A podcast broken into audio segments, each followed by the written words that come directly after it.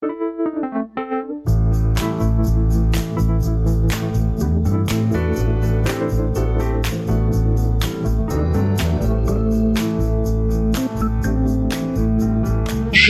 et bienvenue dans ce nouvel épisode, dans ce 17e épisode de mon podcast. Merci d'être là une nouvelle fois pour passer ce petit moment avec moi. J'avoue, aujourd'hui j'ai choisi un petit épisode un petit peu dramatique, mais en vrai, je ne vais pas parler d'une potentielle relation actuelle parce que je n'ai absolument pas envie de cibler quelqu'un dans cet épisode, même si ça va être le cas, sachez-le. Je sais qu'il y a deux, trois ex à moi qui potentiellement vont se sentir concernés par ce que je dis. Je l'ai dit dans l'un des épisodes précédents.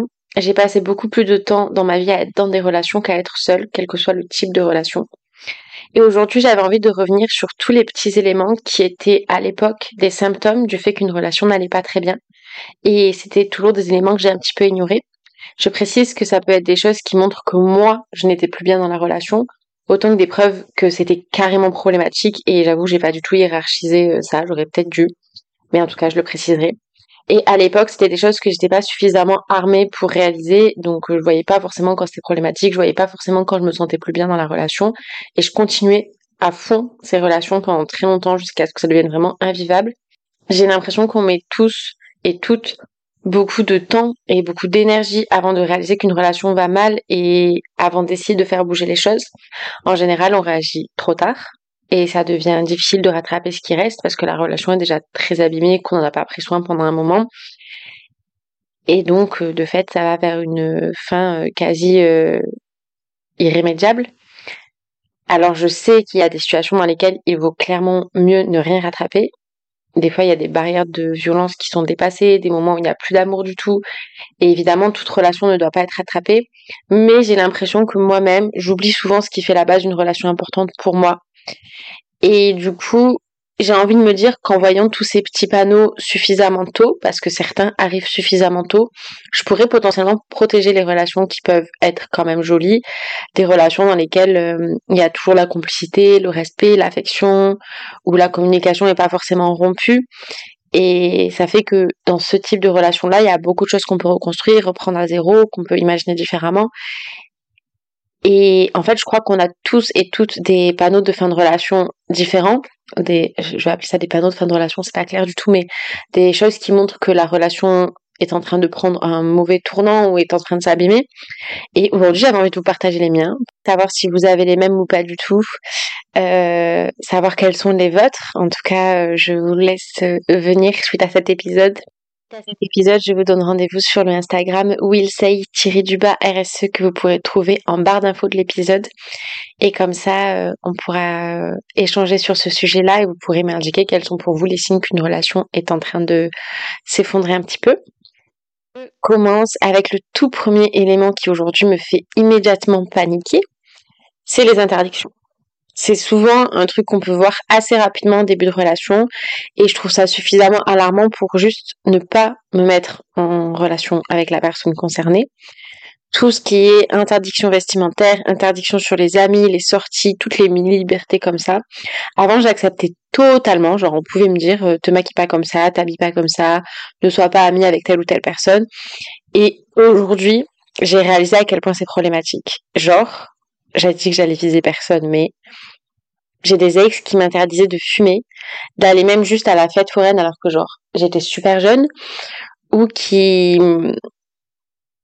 qui me disait ne porte pas tel short, qui m'interdit de sortir habillée d'une certaine manière. Et c'est toujours des relations qui se sont super mal terminées. Et j'aurais aimé voir et connaître ce signe-là avant, parce que systématiquement, en fait, c'était qu'un début sur le type d'interdiction et de contrôle qui allait être mis par la suite.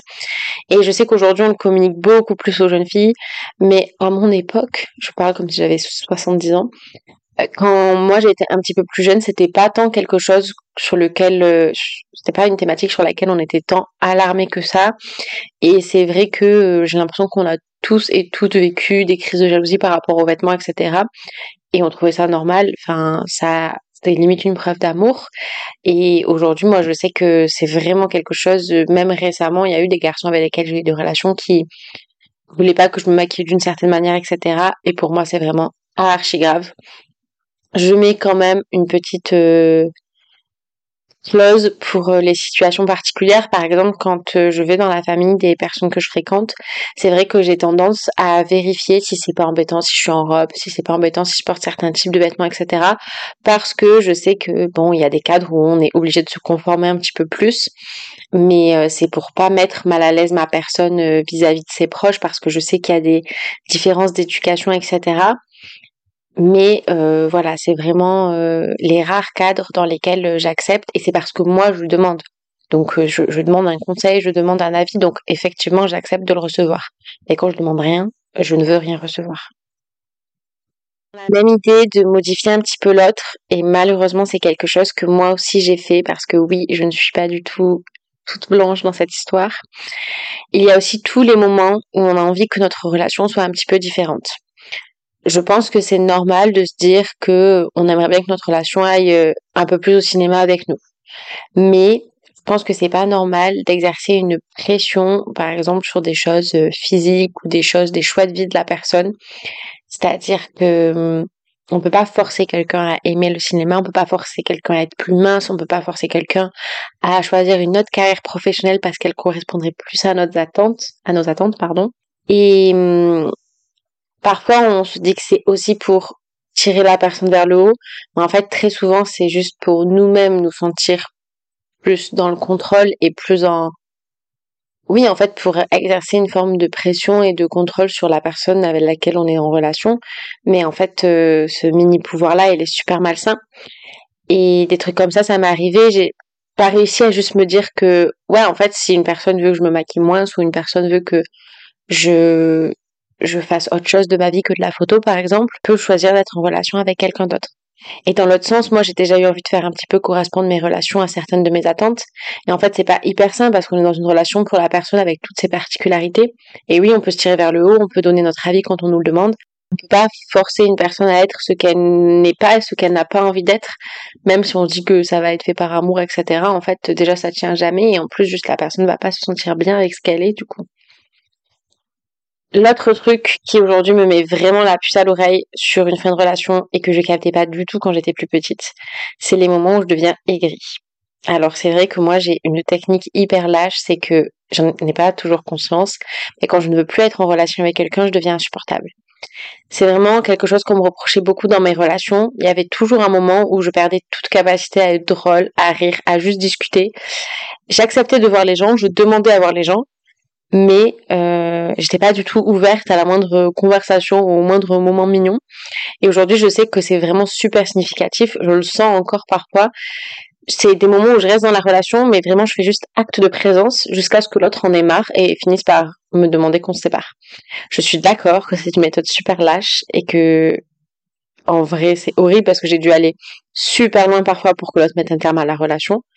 Mais même si aujourd'hui j'arrive plus à me, sortir, de ce schéma, à discuter, etc. À l'époque, je savais pas trop quoi faire, je savais pas comment faire autrement.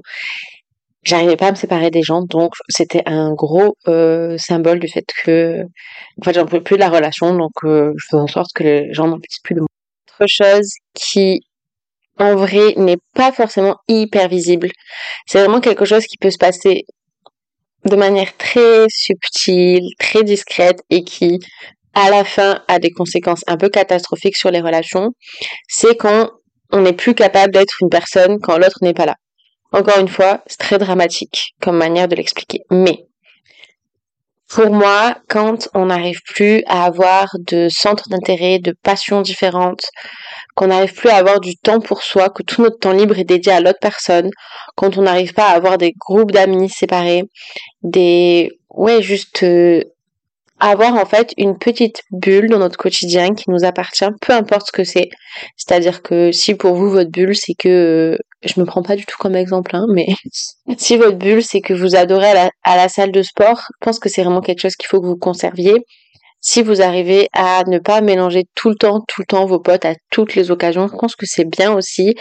Et en fait, je trouve ça dramatique quand les deux personnes n'ont pas réussi à faire cette séparation-là sur certains éléments, parce que déjà les séparations, les, ruptures sont hyper dures à vivre, parce que du coup, il y en a un des deux, voire les deux qui se retrouvent avec plus rien du tout et plus de quotidien équilibré. Mais en plus de ça, c'est que vraiment on se fond dans l'autre personne et c'est très compliqué de rester aligné avec ce qu'on a envie de faire, ce qu'on a envie d'être et du coup on se sent forcément plus mal dans la relation à terme parce que on n'a pas l'espace de dire oui ou non, de juste aimer autre chose, de faire autre chose. Et c'est vraiment des moments qui sont hyper précieux à conserver les trucs qui nous concernent juste nous et pas l'autre personne de ouais je pense que c'est aussi pour ça que moi aujourd'hui j'aime beaucoup et je trouve ça hyper riche d'être en relation avec des personnes qui sont pas du tout dans les mêmes univers que moi parce que ça multiplie les chances déjà d'apprendre de l'autre mais qu'en plus ça multiplie les chances de oui d'avoir mon petit quotidien à moi et je pense que en vrai c'est important de le garder. Ça n'empêche pas qu'il y ait des moments de fusion hyper cool et tout, mais ça doit quand même être mesuré et pas être du 100% du temps. C'est périodique et tout et je le comprends, mais moi maintenant c'est vraiment un truc qui me fait peur de plus avoir d'espace. Et quand je parle d'espace, je parle pas d'espace euh, genre dans l'appart parce qu'en vrai euh, en vrai, je vis dans un studio toute seule, donc oui, je pense que j'aurais peur si j'avais plus d'espace. Mais euh, mais je parle surtout oui de temps et de d'espace dans la tête en fait. Dernier élément dont j'ai envie de parler et qui me fait vraiment peur quand je m'en rends compte, c'est les limites dépassées. Les moments où en fait on fait tomber des barrières qu'on peut plus remettre, pour lesquelles on peut plus revenir en arrière. Je prends un exemple et je vais mettre un petit trigger warning violence quand même. N'hésitez pas à passer à autre chose comme d'habitude si ce moment est trop dur à écouter pour vous quand j'étais au lycée, dans une de mes toutes premières relations. Alors je vais être un peu émue, mais tout va bien. Euh, j'ai commencé à accepter que ma relation me crie dessus vraiment quand on était en conflit. Alors euh, je peux comprendre euh, parfois qu'il y ait des mots plus hauts que les autres et tout, on est tous des êtres humains, mais là, il faut vraiment visualiser le fait que cette personne me littéralement m'engueulait en fait euh, quand on était en conflit et que moi, la plupart du temps, j'étais un petit peu tétanisée quand même. Et pour moi, c'était normal et c'était une manière pour lui de, vivre sa colère et de vivre le conflit. Ensuite, euh, au fil des mois, il a ajouté des insultes. Donc, euh, ça a vraiment été encore une fois quelque chose un, pied qu'il a mis en avant et que moi je, l'ai laissé faire en fait parce que l'escale de la violence était très très hum, étalée dans le temps. Et donc je me suis pas dit ah il me crie dessus et le lendemain il m'insulte ça a vraiment pris du temps. Et j'avais du coup l'impression que c'était impossible de revenir en arrière et de lui demander de plus me crier dessus puisqu'il était déjà passé à une étape supérieure. Ensuite il a commencé à taper dans des objets avec des phrases du type euh, bah je tape là-dedans pour pas te taper dessus ou pour pas te taper sur quelqu'un. Donc euh, sous-entendu j'ai envie d'être violent avec toi mais je le suis pas. Et un jour, donc euh, je pense que ça a mis plus d'un an. je crois que même lui, ça l'a choqué sur le moment. Il était assis à côté de moi, on se disputait. Et en fait, il a tapé sur ma cuisse.